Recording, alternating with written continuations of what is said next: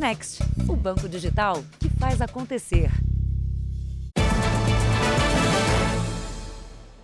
Olá, boa noite. Boa noite. Começamos o Jornal da Record com números da Secretaria de Segurança Pública de São Paulo, que mostram um aumento de 12% nos roubos de cargas em todo o estado nos últimos anos. Ao mesmo tempo, o perfil desse tipo de crime está se diversificando.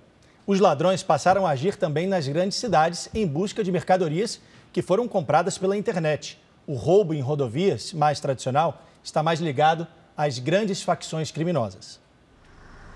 Dois meses depois, ainda fica o trauma. Chegou, mostrou uma arma de fogo, né? Estava na cintura e falou que tinha intenção de roubar a carga do caminhão. A transportadora onde Sandro trabalha acumula boletins de ocorrência de 2021. Foram cinco roubos e inúmeras tentativas contra os motoristas da empresa. Por mais que a gente investisse em segurança, parece que os bandidos, né, as quadrilhas, elas também estão investindo, porque é, consegue burlar todos os nossos sistemas, né? Os números mostram que esse tipo de crime de fato cresceu no estado mais rico do país. Em 2021, São Paulo registrou mais de 5.800 roubos de carga, 12% a mais que no ano anterior, quando houve 5.219 casos. Já outros estados da região Sudeste tiveram uma queda neste tipo de crime nos últimos dois anos. O Rio de Janeiro registrou em 2021 4.111 contra pouco mais de 4.500 em 2020. Já em Minas Gerais, houve 295 roubos de cargas em 2021 contra 314 em 2020. Os especialistas explicam que houve uma mudança no perfil dos criminosos especializados em roubo de carga.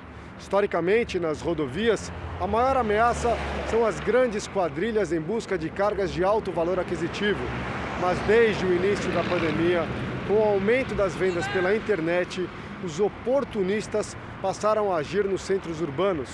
E lá as principais vítimas são os entregadores com pequenas encomendas. O roubo das facções criminosas são nas estradas e nas transportadoras. E o roubo que nós temos é, do entregador que faz a entrega daquela, daquilo que você compra pela internet é o oportunista. O consultor estima que a violência contra entregadores tem um impacto em 60% do custo de transporte. No final, quem vai pagar a conta somos todos nós, né? É, porque você vai ter um aumento na operação. Então, se o cara tem que refazer a entrega, ele vai gastar mais gasolina, ele vai mandar o próprio, vai mandar uma outra equipe lá fazer a entrega, isso daí vai sair de alguém. Para quem está na linha de frente das entregas, fica o medo de ser feito novamente refém. A gente sente medo de perder, né? De perder, perder a vida, perder a família, não ver mais os filhos. O medo principal é esse, né? Veja agora outros destaques do dia.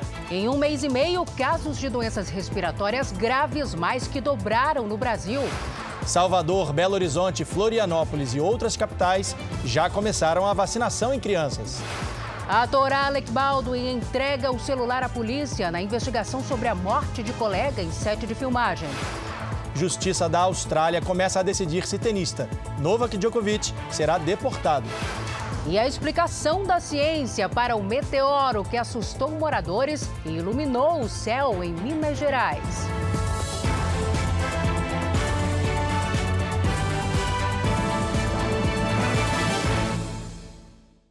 Oferecimento: Bradesco. Abra sua conta grátis pelo app.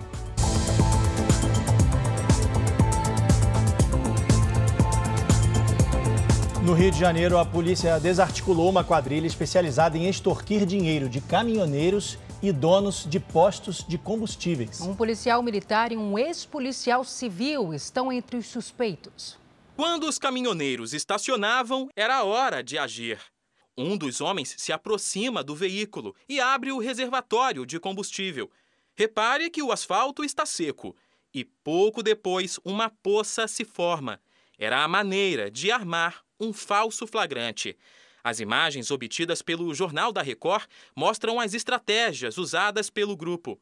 Aqui, os criminosos alertam o frentista sobre o suposto problema. Eles conseguem abrir a porta do caminhão roubaram a nota fiscal do produto, entraram dentro do meu caminhão, roubaram todos os documentos do caminhão, como eles deixaram. Para não levantar suspeitas, os homens se apresentavam como agentes de uma delegacia especializada. Nestas imagens, os criminosos aparecem com roupas da Polícia Civil do Rio. As investigações começaram após denúncias de caminhoneiros vítimas do mesmo esquema. Em alguns casos, quando não conseguiam cobrar para devolver os documentos e liberar o veículo no próprio posto, os criminosos marcavam um ponto de encontro para finalizar a extorsão. Uma das vítimas acionou a polícia, que montou um cerco para capturar a quadrilha. O policial militar Leonardo da Silva Aranha Rodi foi preso em flagrante. Com ele foram encontradas armas e munição, além de cartões de crédito, documentos, dinheiro e a chave do caminhão de outra vítima. O ex-policial civil Marcelo Tinoco de Carvalho é considerado foragido. Os investigadores apuraram ainda que os responsáveis pelos postos de combustíveis também foram vítimas da quadrilha. Nesta imagem, o frentista é obrigado a separar cerca de 400 reais. Depois, os criminosos voltam de carro para receber o dinheiro. Agora, a polícia trabalha para identificar os outros integrantes da quadrilha. Criminosos armados invadiram um shopping no interior de São Paulo para roubar uma joalheria. A polícia desconfia que sejam os mesmos que realizaram o um assalto com características semelhantes. Um homem e um cadeirante entram em uma joalheria. É uma situação que não desperta nenhuma suspeita.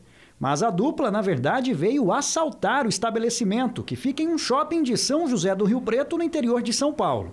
Esta imagem do circuito de segurança mostra outros criminosos andando pelos corredores. Nesta aqui é possível ver um deles portando uma arma, que parece ser uma submetralhadora.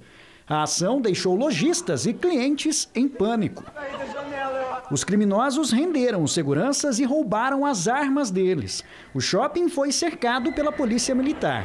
Clientes registraram a ação policial. A gente tem conhecimento de que foram pelo menos quatro pessoas que atuaram diretamente lá na, na ação criminosa dentro do shopping, porém, em torno de seis indivíduos ou mais que participaram dessa, dessa ação criminosa. Dois carros foram recuperados e dois homens presos em Americana, a 300 quilômetros de Rio Preto. Outra pessoa foi presa na capital paulista, mas os policiais não deram detalhes. A polícia acredita que a quadrilha seja especializada neste tipo de crime. E apesar de não ter provas da relação entre os assaltos, viu semelhança entre a ação e outro roubo a shopping, registrado em novembro de 2021 é uma organização criminosa porque ela tem delimitação de tarefa, tem uma estruturação e teve crimes semelhantes ocorridos recentemente em Sorocaba. Não podemos falar que faz parte do mesmo grupo criminoso, que podemos falar que são crimes parecidos.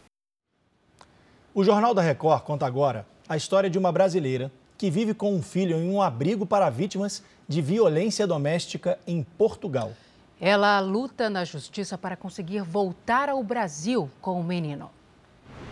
Em Lisboa, desde 2019, mãe e filho tentam superar os traumas. Bastante violento, é, desde o início do relacionamento. Sempre foi um relacionamento tóxico.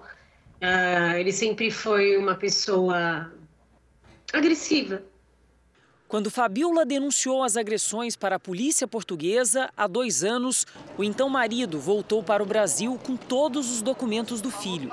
Sem esses registros, o menino não pode deixar Portugal e, desde então, mora com a mãe num abrigo oferecido pelo governo para vítimas de violência. São dois anos da infância do meu filho que foram perdidas, simplesmente porque ele não dá autorização de regresso ele não autoriza o meu filho regressar para o país de origem dele, né, que é o Brasil. Uh, nós estamos presos num cárcere. Eu não sei nem assim, eu não consigo mensurar a dor que nós dois estamos sentindo. Os pais de Fabiola, que vivem em São Paulo, também foram alvo dos ataques do ex-genro. Nessas imagens registradas em uma casa da família no litoral paulista, ele exige que os ex-sogros devolvam um valor que teria sido investido na reforma do imóvel. Segundo os pais de Fabiola, o ex-genro também culpa o casal pela denúncia feita pela filha em Portugal. Se o problema dele é com a minha filha, resolva com a minha filha. Agora, segurar o meu neto esse tempo todo num abrigo sendo que ele podia já ter dado autorização. Por que fazer isso? Muito doloroso. Muito doloroso. Sabe que é você levantar de manhã pensando é, neles. Você vai tomar um café, você quer saber, será que eles já comeram? Os pais de Fabiola explicam que várias ações tramitam na justiça portuguesa e brasileira. Em Portugal, o ex-marido denunciou Fabiola por alienação parental, quando um dos lados constrói uma imagem negativa do outro para a criança. Em resposta, ela pediu a guarda do filho. Nós temos fatos, nós não estamos só com conversas. Nós temos fatos, nós temos provas, muitas provas do que eu e o Rafael estamos passando em Portugal, enquanto o pai está no Brasil. Se ele tivesse o um mínimo de amor pelo filho, ele não estaria deixando o filho preso em Portugal. Aqui no Brasil, a defesa de Fabiola também entrou com processos criminais e cíveis, pedindo inclusive a destituição do poder familiar para o pai. A disputa entre os dois tem exigido maior cautela das autoridades dos dois países. O filho do casal tem dupla nacionalidade, brasileira e portuguesa. Os advogados de defesa de Fabiola chegaram a entrar com pedido de repatriação imediata do menor, mas no mês passado o pedido foi negado pelo Ministério das Relações Exteriores. Agora, a defesa recorre à Vara da Infância e Juventude de São Paulo e também ao Superior Tribunal de Justiça. Entendemos que é um caso de repatriação, só que o governo entende diferente e não deferiu nosso pedido de repatriação. Então, nós fizemos esse pedido de ARB ao juízo, ao juízo da área da infância e juventude, é, para que no suprimento, né, como não temos o passaporte nem a documentação que foi extraviada ou consta ainda com o genitor, para que o juiz supra essa, essa demanda. O pai do menino, Edson Puglia, vive com uma nova família no Nordeste. Segundo Fabiola, ele não dá assistência ou ajuda financeira para o filho em Portugal. Por telefone, Edson se defendeu das acusações. Ela se contradiz no depoimento, que eu sempre fui um bom pai, e agora ela vem com esse papo de agressão. O que ela fez foi uma queixa de violência doméstica moral e psicológica agressão física. Eu nunca agredi minha mulher e minha ex-mulher em momento nenhum. Edson acusa a ex-mulher de dificultar a convivência entre ele e o filho. Ela e os pais dela fizeram meu filho ficar com raiva de mim, viraram meu filho contra mim.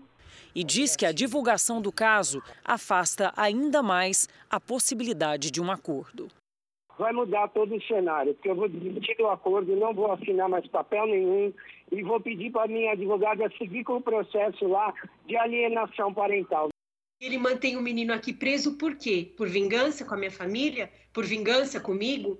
Que eu tive coragem de sair de casa com o meu filho porque eu não aguentava mais esse processo de violência, esse processo de, de um relacionamento tóxico?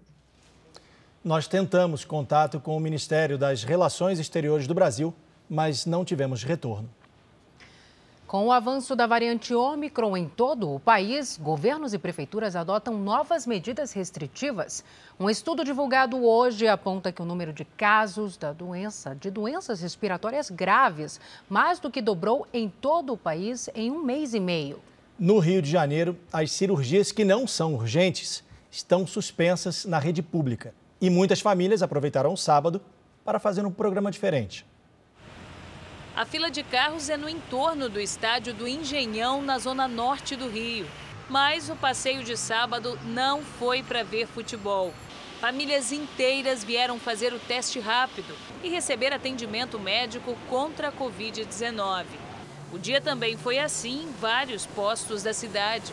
Eu vim para fazer o teste porque provavelmente eu devo estar o avanço da contaminação pela variante Ômicron e o aumento dos casos de gripe lotaram as unidades de saúde.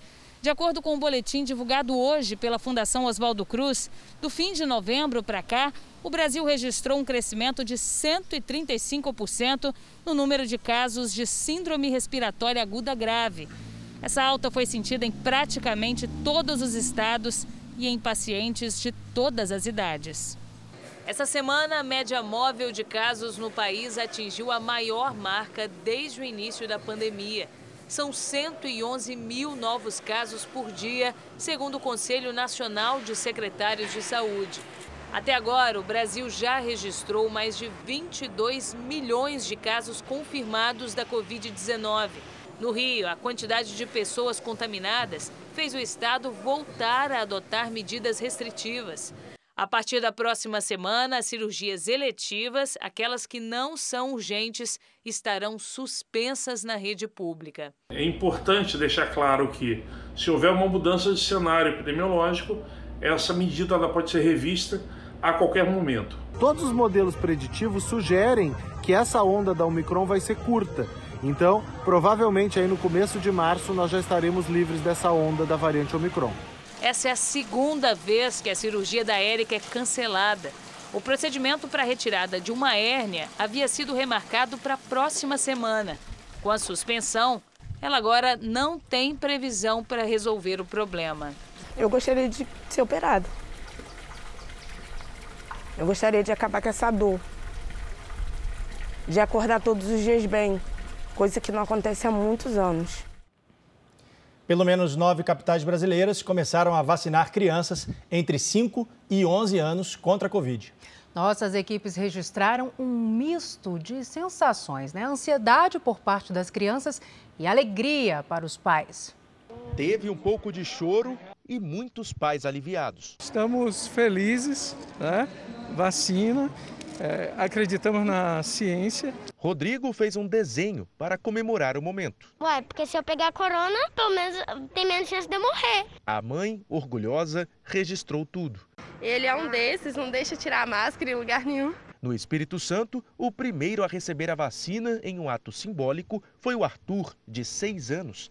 Ele vive em uma aldeia. Em Campo Grande, no Mato Grosso do Sul, teve até brinde. Em Florianópolis, Santa Catarina, pais e filhos que encararam as filas tentavam se proteger do sol forte.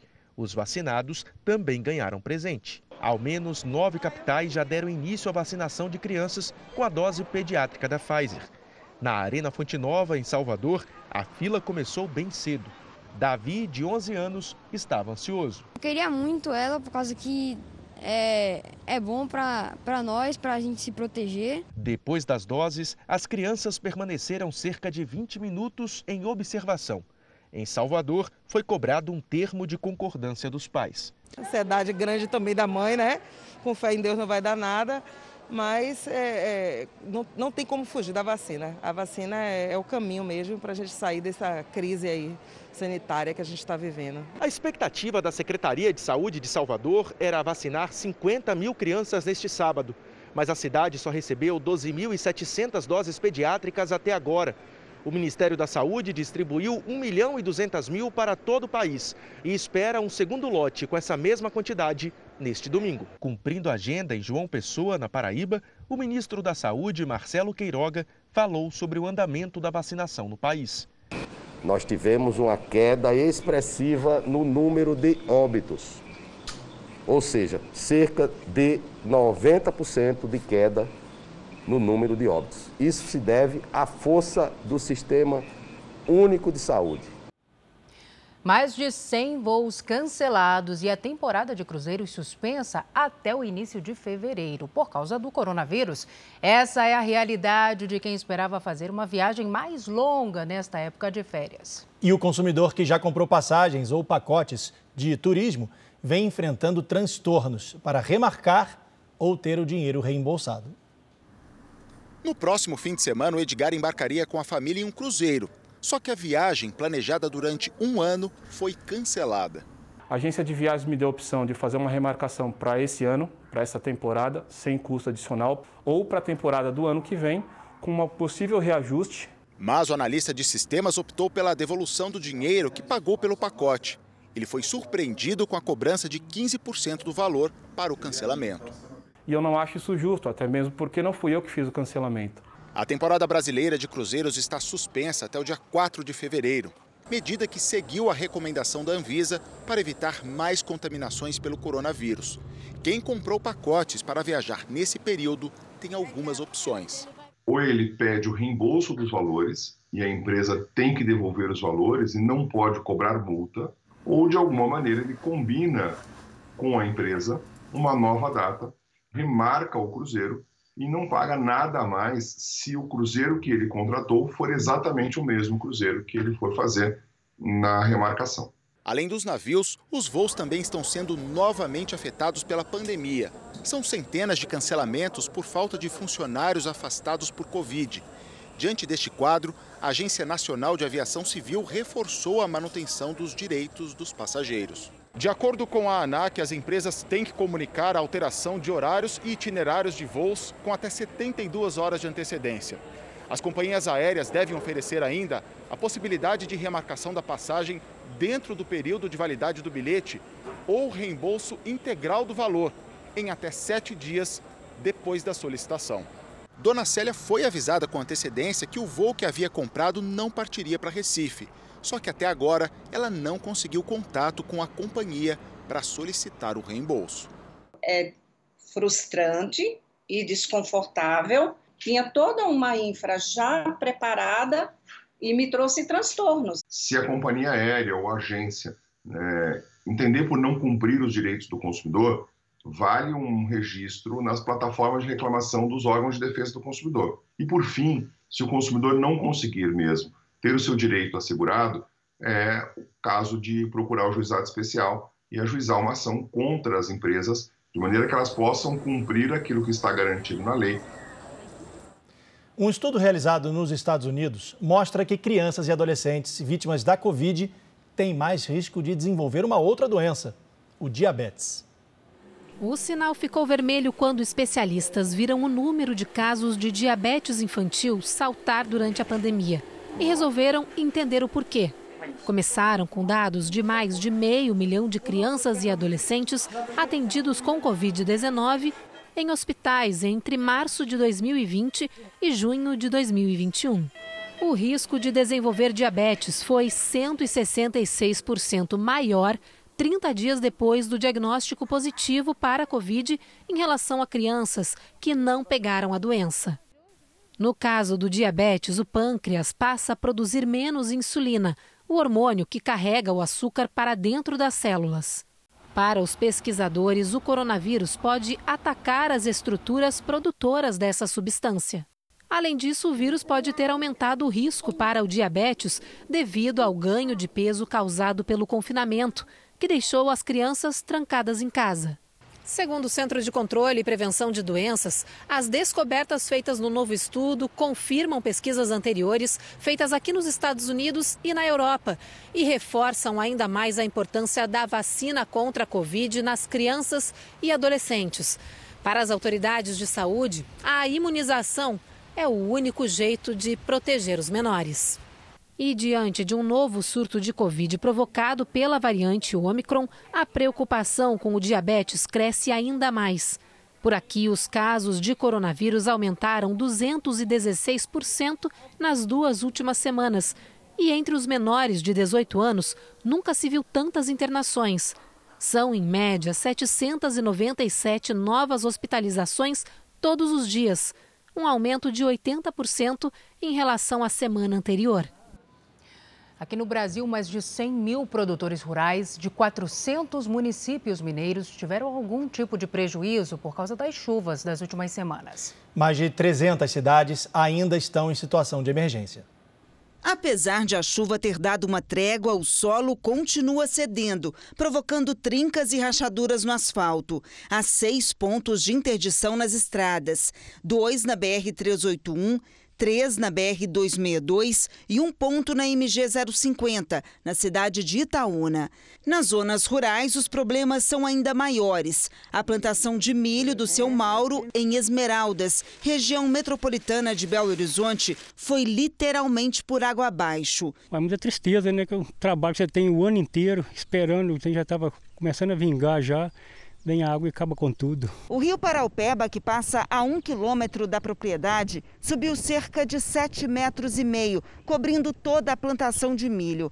A água derrubou algumas paredes da casa do caseiro.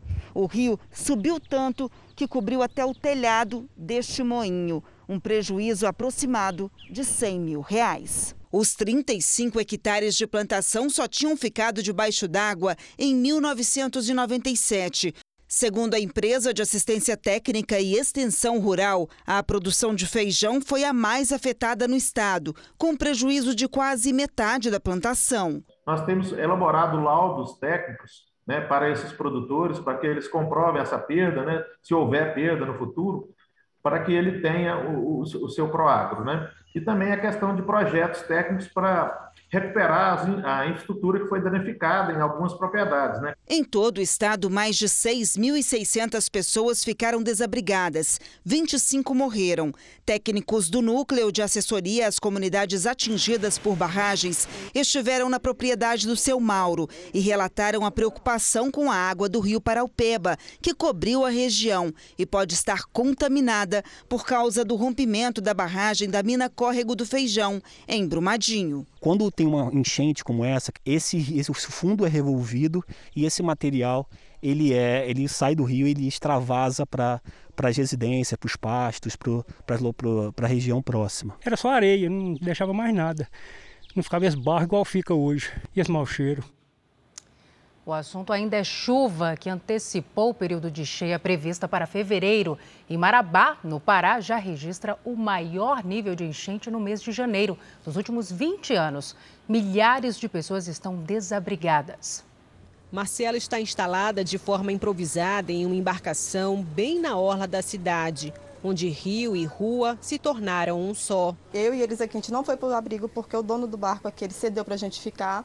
Os vizinhos ajudou a gente a fazer a nossa mudança, porém ficou outras coisas nas nossas casas, que não tem como tra trazer para cá, porque até aqui tem lugares que molha, entendeu? As águas dos rios Tocantins e Itacaiunas avançaram sobre Marabá, tornando ainda mais crítica a situação para quem mora na parte baixa. Vários abrigos foram construídos para acolher as famílias atingidas. Esse aqui é um deles. Quem conseguiu se cadastrar na Defesa Civil também tem recebido doações de alimentos, água, roupas, agasalhos.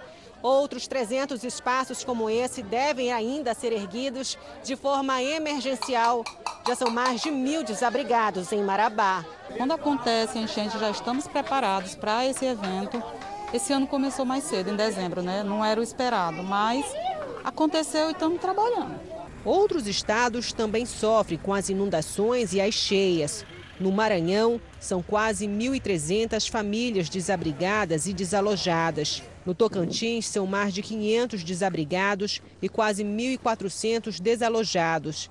30 municípios estão sendo monitorados pela Defesa Civil do Estado e bombeiros. No Pará, com previsão de chuvas para os próximos dias, deve subir ainda mais o nível dos rios e também o número de pessoas afetadas. Veja ainda hoje as explicações para o meteoro que iluminou a noite em Minas Gerais. E você vai ver também a onda de calor que deixou mais da metade das cidades gaúchas em situação de emergência.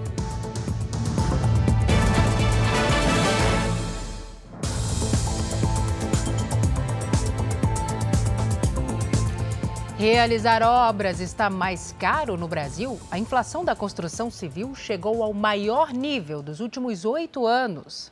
Lucas é empreiteiro e tem enfrentado muita dificuldade para fechar novos contratos.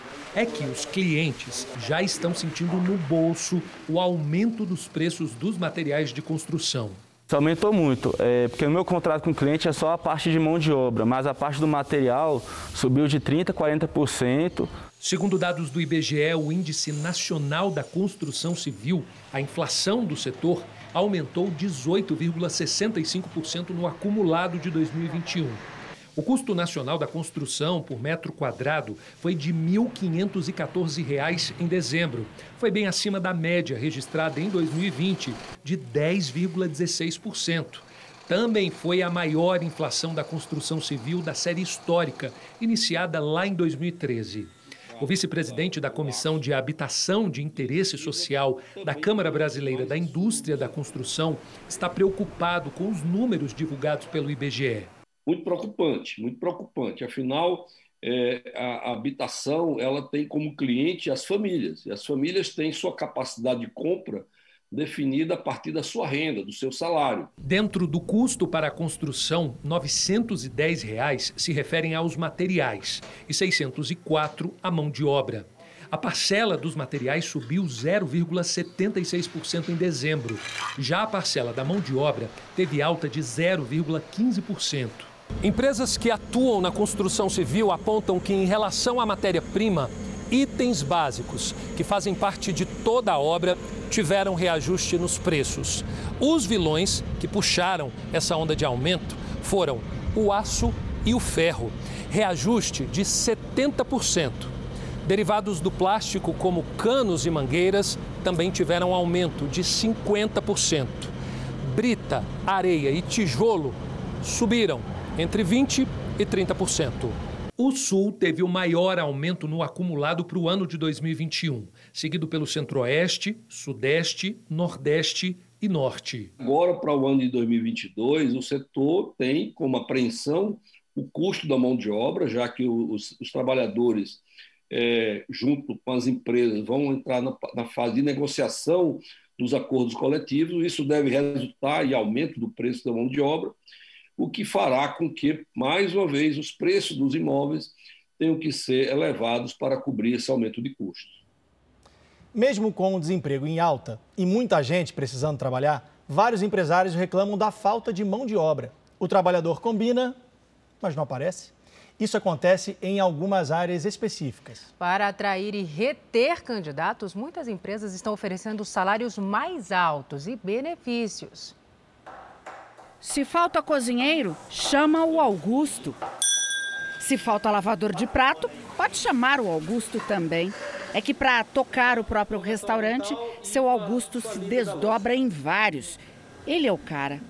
Eu corto cebola, eu limpo, eu lavo vasilha quando é preciso, é, manipulo minha comida, meus peixes, cozinho, faz tudo, porque não tem gente, não tem pessoas para fazer. Esse restaurante é um exemplo do que muitas empresas reclamam, que falta gente para trabalhar, que procuram, mas não encontram.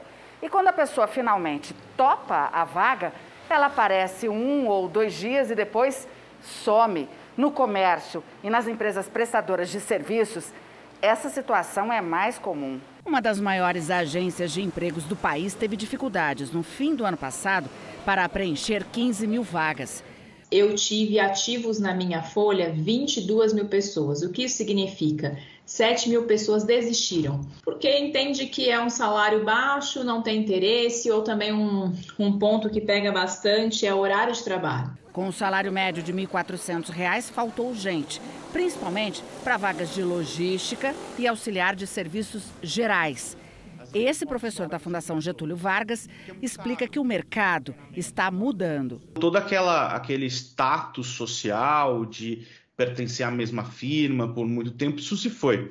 O desafio é criar mecanismos de retenção, que tem a ver com melhor remuneração, mas também contratos de incentivos, para que a pessoa ela se sinta é, beneficiada caso ela, ela se comporte melhor, tenha um melhor esforço.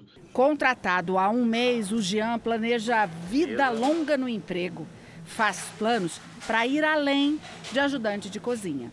Não só o salário, entendeu? Eu fico, eu aprendo, eu aprendo ensinando, eu aprendo fazendo, o tempo todo aprendendo. Veja a seguir, perícia aponta que búfalos abandonados em fazenda morreram de fome e sede. E ainda os reforços dos clubes para os campeonatos paulista e carioca.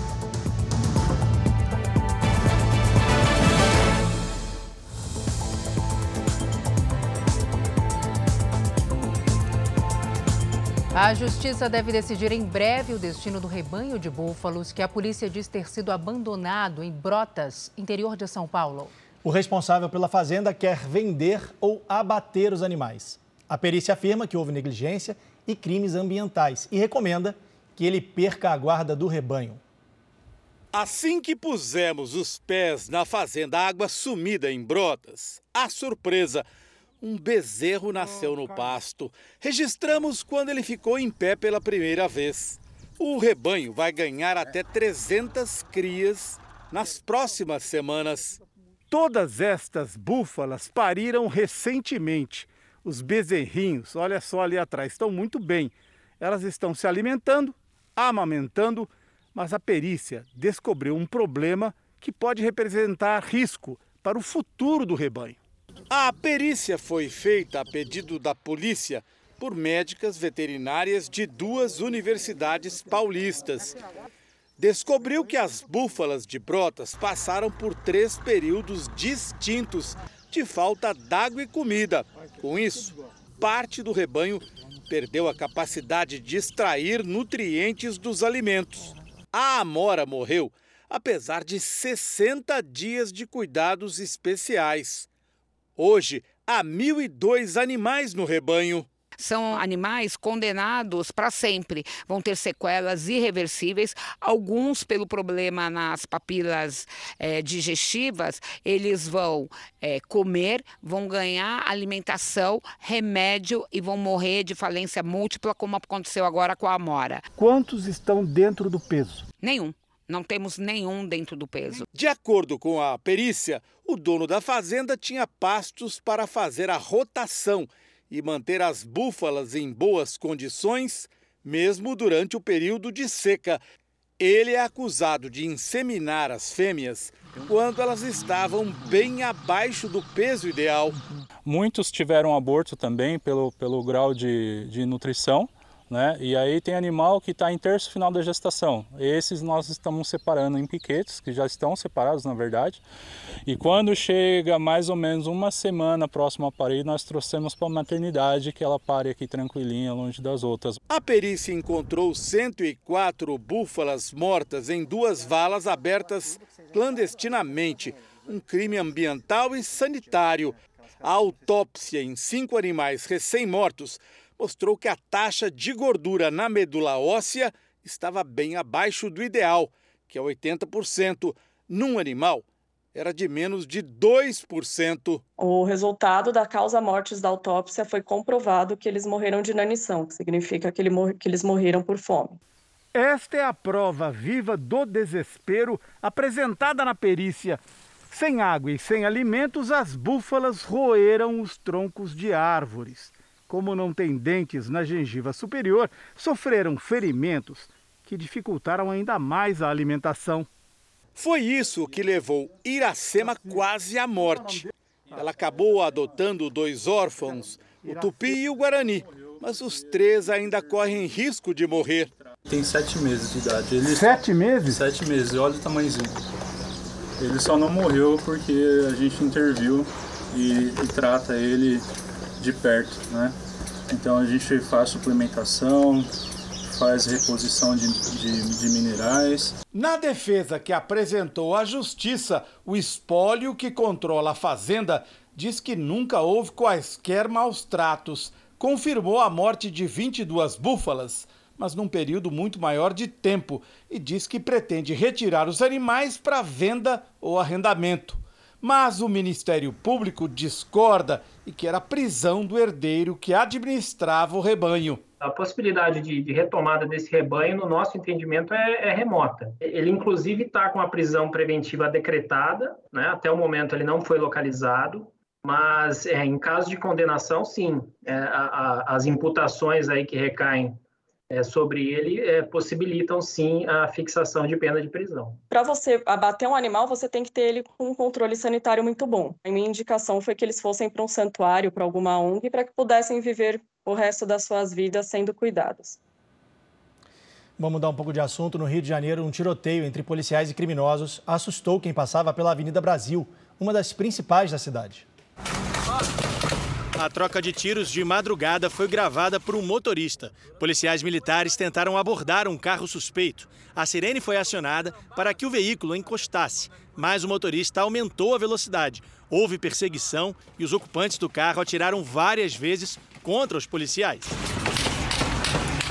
Ninguém se feriu, mas o capô e um dos pneus da viatura da polícia foram atingidos. Os criminosos conseguiram escapar.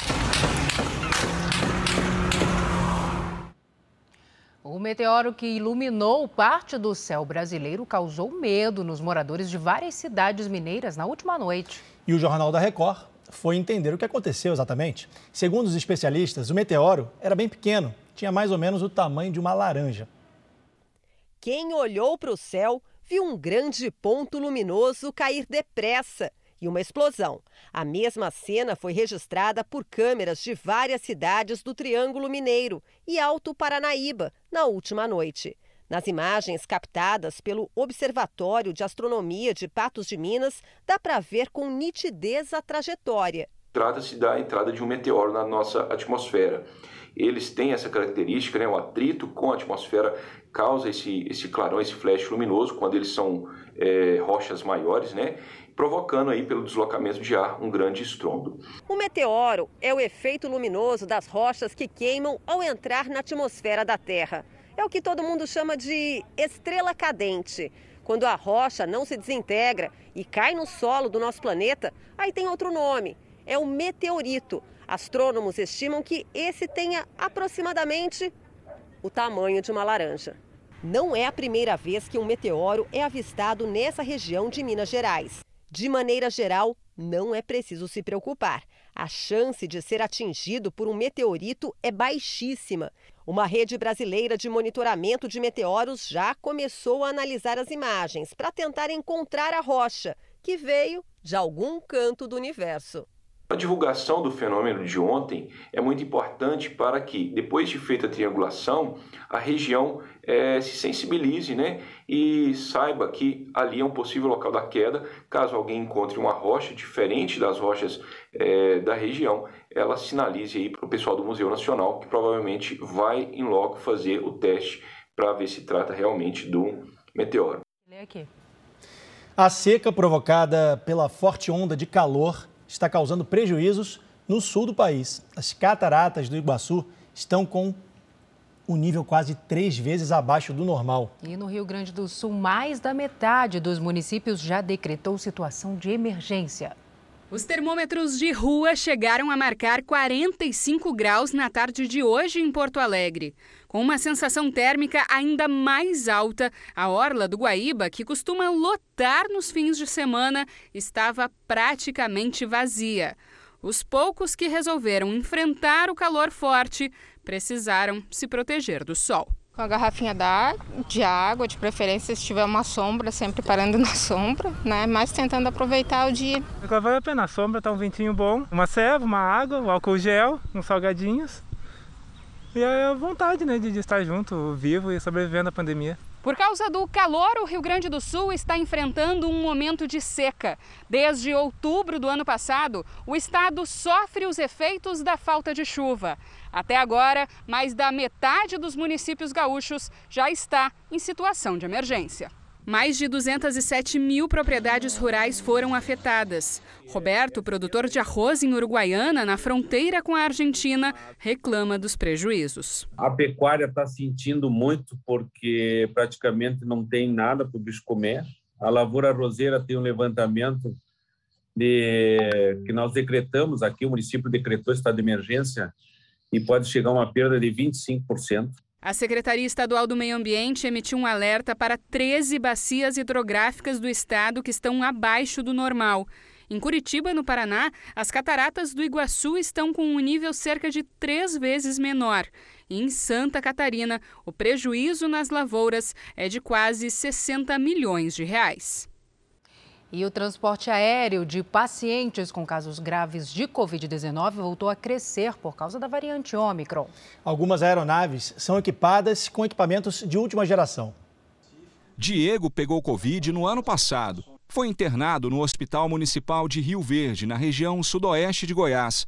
Começou a ter várias complicações e a família decidiu transferir para São Paulo. É um jato aqui equipado com o aparelho da ECMO, eu tive que ir nesse jato para São Paulo. Foi o que salvou minha vida. ECMO é um aparelho de última geração que faz a função dos pulmões e passou a ser instalado nas UTIs aéreas por causa da Covid-19. Antes da pandemia, a demanda das UTIs aéreas era principalmente de pacientes com problemas cardiovasculares. Agora, as vítimas da Covid fizeram a demanda por esse serviço explodir. No mês de março do ano passado, no ápice da pandemia, chegou a aumentar 500%. Em outubro do ano passado, a demanda caiu para 5% do que era em março. Agora, em janeiro, por causa da variante Ômicron, a demanda já aumentou 40%. e o mês ainda não acabou. Nós temos percebido que, por conta da vacina, a gravidade do, dos pacientes tem diminuído, porém, ainda assim, para realizar o transporte aeromédico, nós temos percebido que a, a procura geralmente são por casos graves e instáveis. Não é um serviço barato, custa de 40 a 100 mil reais. Planos privados pagam conforme especificações de contrato. No Sistema Único de Saúde, só com decisões judiciais. Para o Diego, que chegou a ter 99% dos pulmões comprometidos, foi a chance de lutar pela vida. E graças a esse aparelho da ECO e graças a essa transferência para São Paulo, nesse, é, nessa UTI aérea, eu consegui eu, ter a, a vida de volta.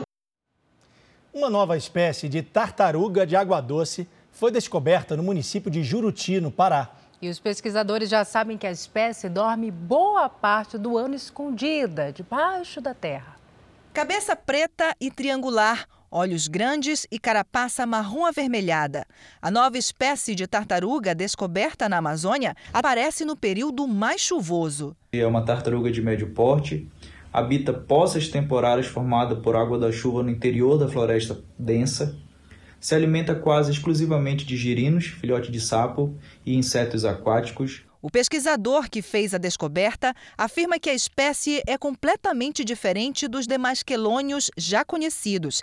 Isso porque ela faz uma espécie de hibernação, só que no verão. Parte do período onde não tem chuvas na Amazônia, elas permanecem enterrado num processo que a gente chama de estivação. Reduz o metabolismo corpóreo e a partir das próximas chuvas elas se desenterram para poder se alimentar, para poder se reproduzir, para poder estar ativa no ambiente. A tartaruga pode dormir por até seis meses escondida debaixo da terra. Ela foi encontrada em Juruti, oeste do Pará, mas também há registro da espécie no Amazonas e em Rondônia.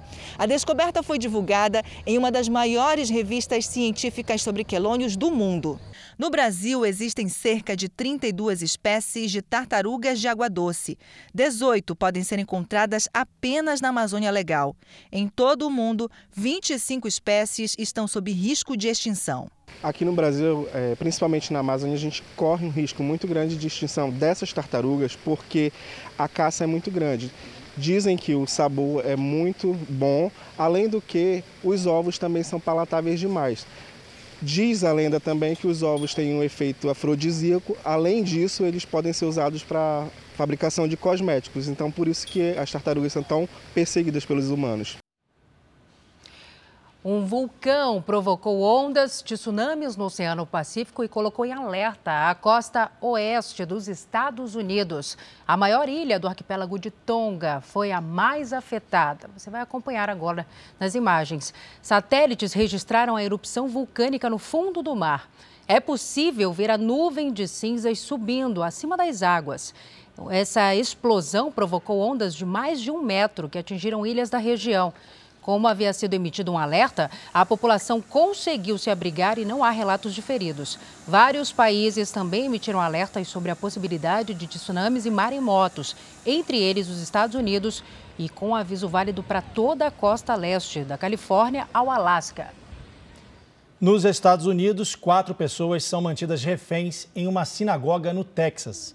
Homens da SWAT, Esquadrão Especial da Polícia, cercaram o local. Um dos reféns seria o rabino, que comandava uma cerimônia na sinagoga. Negociadores do FBI, a Polícia Federal Americana, estão em contato com o homem que não teve a identidade revelada. O ator americano Alec Baldwin entregou o celular à polícia quase um mês depois de um mandado de busca. A apreensão faz parte das investigações sobre a morte da diretora de fotografia nas gravações do filme Rust. O caso foi em outubro do ano passado, quando Baldwin disparou a arma acidentalmente durante as filmagens. Segundo o ator, ela teria sido, ele teria sido informado de que não havia munição real. Veja agora os destaques do próximo Domingo Espetacular. Roberto Cabrini frente a frente com Murilo Becker. E o jogador de basquete quebra o silêncio sobre as denúncias de que teria agredido a ex-mulher. Eu estou diante de um agressor de mulheres? Olho no meu olho, você agrediu a sua esposa? Ele tenta virar o jogo. Nas festas de final de ano, diz que foi impedido de ver os filhos. Como é que você reage quando ele te acusa de alienação parental? Enchentes, rios que transbordam, barragens no limite. Lado de lá ela vai rompendo tudo, tá esbarrancando. O drama das famílias que perderam parentes queridos e de quem não tem mais onde morar. Como Minas Gerais enfrenta o caos. Acabou de se romper, deve ter sido um dique. Vai, vai, vai. A água vem tomando conta. Os perigos do turismo ecológico. Será que o Brasil, um dos países mais ricos em belezas naturais, está realmente preparado para os riscos desses passeios? E as lições que ficam depois da tragédia de Capitólio. O Camaro Amarelo como você nunca viu. Com Munhoz e Mariano pilotando o fogão. Tirando onda de Camaro Amarelo. Uma das duplas mais queridas do Brasil comemora 15 anos de parceria e fala do futuro. Nas rádios de todo o Brasil também. É neste domingo espetacular. Logo depois da hora do faro. Até lá. E a justiça australiana decide neste momento o destino do jogador de tênis Novak Djokovic, o número um do mundo.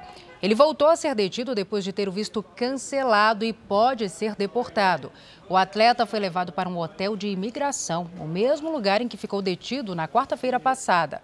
É que para entrar na Austrália é preciso mostrar o certificado de vacinação e Djokovic, que conseguiu uma licença especial, não comprovou razões médicas para deixar de tomar a vacina contra a Covid. O tenista conseguiu reverter a decisão, mas dias depois o governo descobriu que ele mentiu ao preencher os papéis para a entrada no país. Djokovic pode ser deportado e ficar fora do Aberto da Austrália, um dos mais importantes torneios do mundo. A gente continua falando de esporte porque a Copa São Paulo de futebol, o mais tradicional torneio de futebol de base do Brasil, tem uma novidade esse ano. O Canaã, que nasceu em um projeto social no sertão da Bahia, vem avançando e já chegou às oitavas de final. O Canaã já se consagrou entre os 16 principais times de base do Brasil. A equipe de Irecê, na Bahia, nasceu para descobrir talentos na categoria sub-20 e ajudar os meninos, a maioria de origem pobre, a ganhar espaço nas melhores equipes. O grupo foi formado no projeto Nova Canaã da Igreja Universal do Reino de Deus. Neste sábado, o jogo foi contra o Juventus, time paulista do bairro da Moca. A partida estava empatada, até que nos acréscimos, Vitor Manuel decidiu de cabeça. 1 a 0 para o Canaã. Agora os meninos aguardam um final do jogo entre o Flamengo e o Oeste para conhecer o próximo adversário. E a semana é de expectativa para os clubes paulistas, porque os reforços estão chegando ali na reta final da preparação para o campeonato.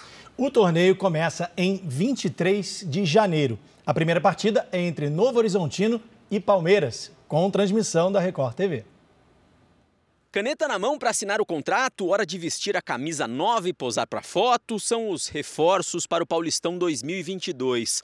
No atual campeão teve lateral Rafinha em campo e o novo atacante Nicão sendo apresentado.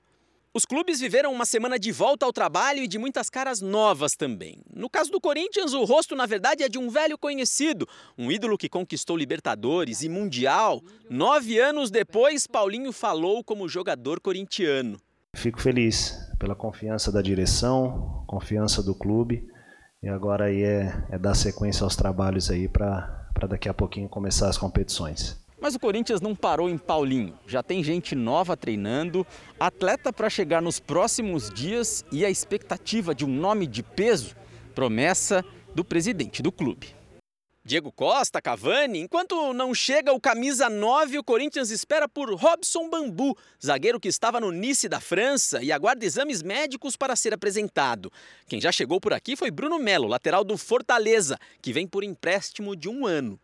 No Palmeiras, a novidade da semana foi o zagueiro Murilo, que jogava no Lokomotiv Moscou da Rússia. Teve também a estreia nas entrevistas coletivas do colombiano Andrés Atuesta, grande esperança da torcida para essa temporada. E no Santos chegou o homem que vai ter a honra de vestir a camisa 10 que foi de Pelé. O atacante Ricardo Goulart treinou e já se mostrou entrosado com os companheiros, pelo menos nas brincadeiras. Estou muito feliz de estar vestindo essa camisa com esse número. Espero dar meu melhor e que a gente possa ter um ano maravilhoso e representar bem a 10. Olha, de São Paulo a gente vai para o Rio de Janeiro, porque na expectativa aí de brigar pelo título do Campeonato Carioca, Fluminense e Vasco foram os clubes que mais contrataram agora nesse início de ano, sabia, Salso? E as transmissões do Carioca na Record TV começam no dia 26 de janeiro. O tricolor trouxe jogadores mais famosos e valorizados no mercado. Foram seis contratações. Algumas de peso, como o volante Felipe Melo e o atacante William Bigode, que vieram do Palmeiras. Além desses nomes conhecidos do futebol brasileiro, o técnico Abel Braga está de volta. Foi ele quem comandou o Fluminense na conquista do Campeonato Carioca pela última vez em 2012. A expectativa da torcida é de que ele consiga acabar com o jejum que já dura 10 anos. O último reforço anunciado também chama atenção. O atacante Germán Cano, que se apresentou esta semana depois de se recuperar de Covid. O argentino está ansioso pela estreia no Cariocão 2022 com a camisa tricolor. Poder dar o máximo com, com muitos goles, poder ajudar o time que, que pueda conseguir coisas muito importantes e, e neste ano vai ter muita coisa positiva aqui no time. Cano acertou com o Fluminense depois de ter sido destaque no Vasco. Ele foi o artilheiro do time nas duas últimas temporadas. Mas se o Clube Cruz Maltino perdeu seu principal atacante para o rival, também viu o experiente meia Nenê, de 40 anos, fazer o caminho inverso. No ano passado, ele trocou o Fluminense pelo Vasco. Nenê jogou o último campeonato carioca pelo tricolor e marcou esse golaço de falta na vitória de 4 a 0 sobre o Macaé. Em setembro do ano passado, acabou rescindindo o contrato e acertou seu retorno ao Vasco, clube onde ele já atuou entre 2015 e 2018. O Meia vai voltar a trabalhar com o técnico Zé Ricardo. É um cara que tem muita vontade de, de, de, de, vencer também. É um cara que conhece o Vasco, já sabe o peso dessa camisa. Nenê será o principal nome de um elenco vascaíno totalmente reformulado. O clube já fez 11 contratações para esta temporada. O objetivo é esquecer a campanha ruim do ano passado, quando não se classificou para as semifinais, e voltar a brigar pelo título estadual. A torcida vendo a gente realmente é, dar o nosso melhor, dar o sangue por essa camisa e honrar realmente essa camisa, eles vão, vão vir com a gente e, e com certeza vai nos ajudar muito. Vamos repetir para reforçar a informação, então anote aí, o Campeonato Carioca na Record TV começa em 26 de janeiro, com o jogo entre Flamengo e Portuguesa. Já o Campeonato Paulista tem início um pouco antes, 23 de janeiro, com a partida entre Novo Horizontino e Palmeiras. Agora, olha, a gente fala do mercado pet, porque os bichinhos de estimação conquistam cada vez mais espaço no mercado de serviços. Os pets ganham produtos que antes eram vendidos só para humanos e agora viraram clientes especiais em vários lugares. Cafezinho para os humanos e petisco para o cachorro. Uma cena como essa tem sido cada vez mais comum nas ruas. Ah, é ótimo, né? A gente sempre procura lugares pet friendly. Quando a gente puder levar ele, a gente está levando. Os estabelecimentos que aceitam animais já não são novidade. Mas agora, a tendência do mercado é agradar os bichinhos. Foi dessa forma que essa cafeteria virou referência no bairro. Aqui os pets têm tratamento VIP. O humano paga a conta e os pets frequentam. A Raquel oferece pipoca, biscoito e até cerveja sem álcool para cachorro. Sempre elogiam muito a gente, retornam sempre, não só pelo café. A gente sai para degustar alguma coisa, o cachorro tá junto, fica feliz, ganha um petisquinho, ganha uma bebidinha diferente. O Brasil tem hoje mais de 144 milhões de animais de estimação. Os cães são a maioria, com uma população que já chega a quase 56 milhões. Na pandemia, eles foram ainda mais paparicados pelos humanos. Muitos tutores não abrem mão da companhia dos bichinhos e querem levar os pets para todos os lugares. A tendência aqueceu ainda mais o mercado pet. Essa rede de padarias com várias guloseimas para os animais já tem mais de 20 unidades espalhadas pelo país. Em São Paulo, essa hamburgueria preparou uma receita especial para os cães. No lugar do pão, farinha de tapioca. O recheio é feito de carne sem gordura e cenoura cozida. É um movimento né, que a gente tem percebido. No mundo já acontecia isso, né? muito hotel, é, mesmo hotéis cinco estrelas, é, recebiam as pessoas, os hóspedes com seus cães, com seus gatos. E agora a gente vê no Brasil bastante isso. A ideia é que os animais sejam cada vez mais bem recebidos nos lugares que frequentam. Neste restaurante, este é o prato preferido e mais pedido entre os clientes. Mas no cardápio foi incluído uma adaptação dele. Aqui os pets não passam vontade e comem praticamente a mesma coisa dos amigos humanos. O chefe Manuel é o responsável pela criação do cardápio.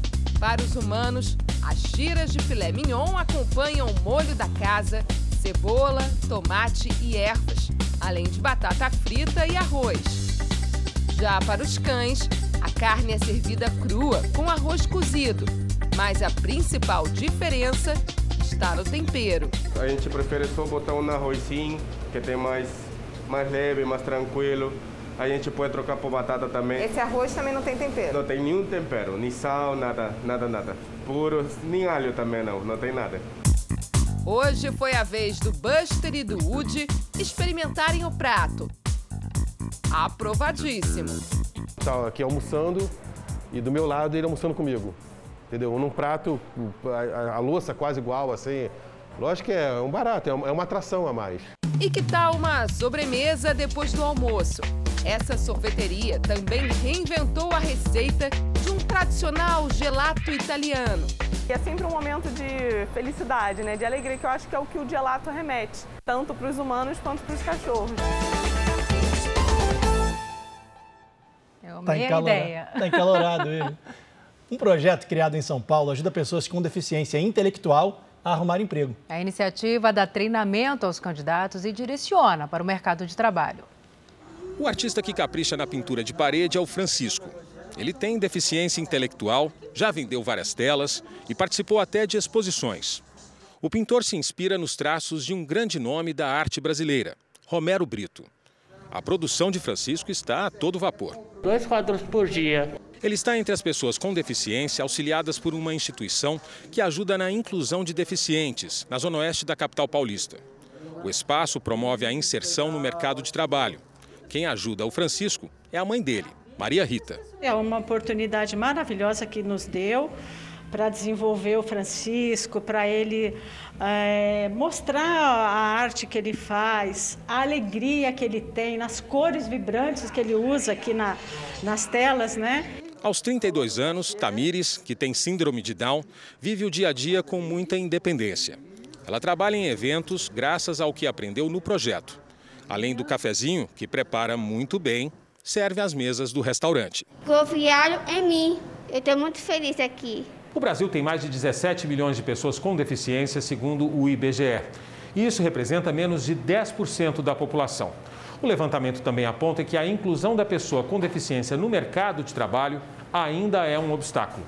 Apenas 28% dos deficientes com idade para trabalhar, de 14 anos ou mais, estão empregados. Eu queria, além de poder ajudar, deixar um legado para a família e para a comunidade. Não precisamos ter a dor para poder. Quando a gente tem empatia, compaixão, você acaba se mexendo. O Jornal da Record termina aqui. A edição de hoje na íntegra e também a nossa versão em podcast estão no Play Plus e em todas as nossas plataformas digitais. Continue agora com Cidade Alerta. Boa noite para você. Ótimo domingo. Cuide-se. Boa noite e a gente se vê.